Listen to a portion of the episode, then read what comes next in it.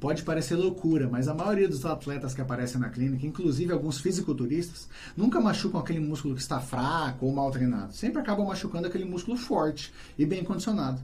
O que acontece é que por criar um favoritismo com um certo grupo muscular, acabam treinando excessivamente, com cargas elevadas e até mesmo dando pouco descanso falhando assim na sua periodização e, consequentemente, aumentando o risco de lesão, fazendo assim com que o seu ponto forte acabe se tornando o seu ponto fraco.